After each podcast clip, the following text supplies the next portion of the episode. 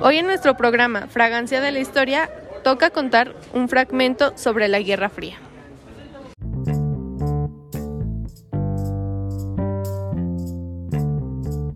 Al terminar la Segunda Guerra Mundial, Inglaterra, la Unión Soviética y Estados Unidos se encontraron para conversar.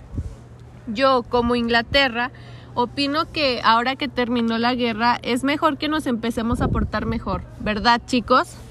Yo, como Unión Soviética, pienso que mejor no. Pienso que deberíamos tener otra guerra, pero sin pelear. Pero sin luchar. Yo, como Estados Unidos, opino que sí, para ver quién tiene mejores armas. Y nos espiamos. Y vemos quién llega primero al espacio. Y vemos quién aguanta más sin explotar al otro. Y vemos quién es mejor de los dos. Me parece bien.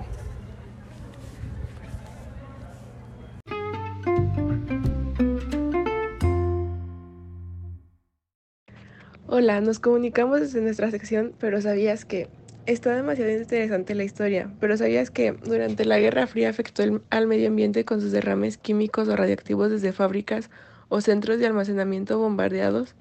La contaminación bacteriana del agua cuando se destruyen los sistemas de tratamiento de aguas servidas y los terrenos inundados o desecados tras la destrucción. Volvemos con la historia.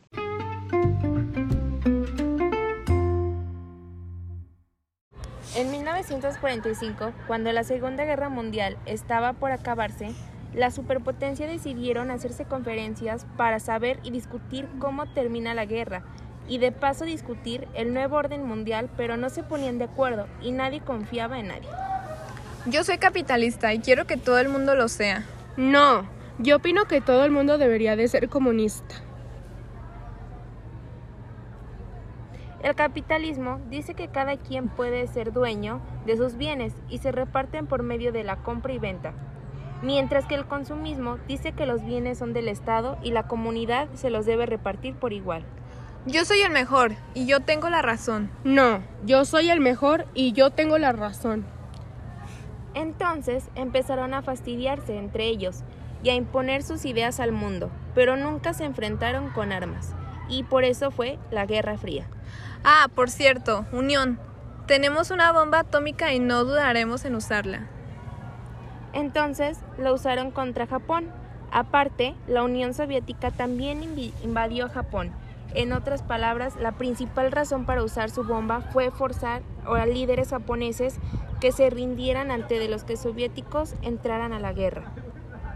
Al terminar la Segunda Guerra, entonces los aliados Estados Unidos e Inglaterra querían que todos desocuparan los países invadidos por Alemania.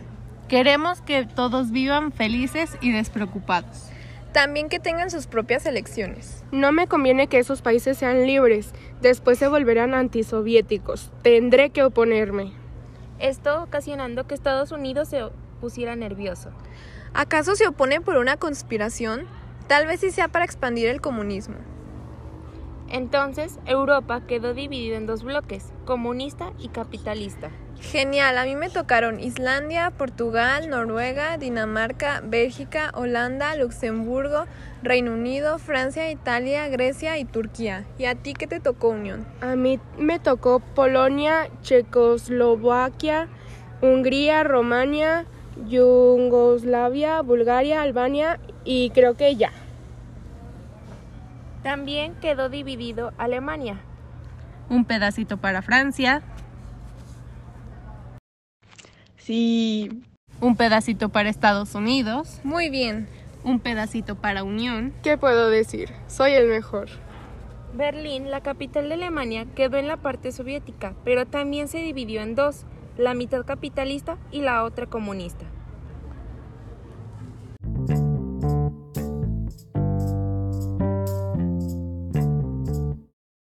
Bueno amigos, gracias por escuchar Fragancia de la Historia. Lamentablemente el tiempo se ha terminado, pero continuaremos con la historia en el próximo capítulo. Recuerden, es a la misma hora y por la misma frecuencia.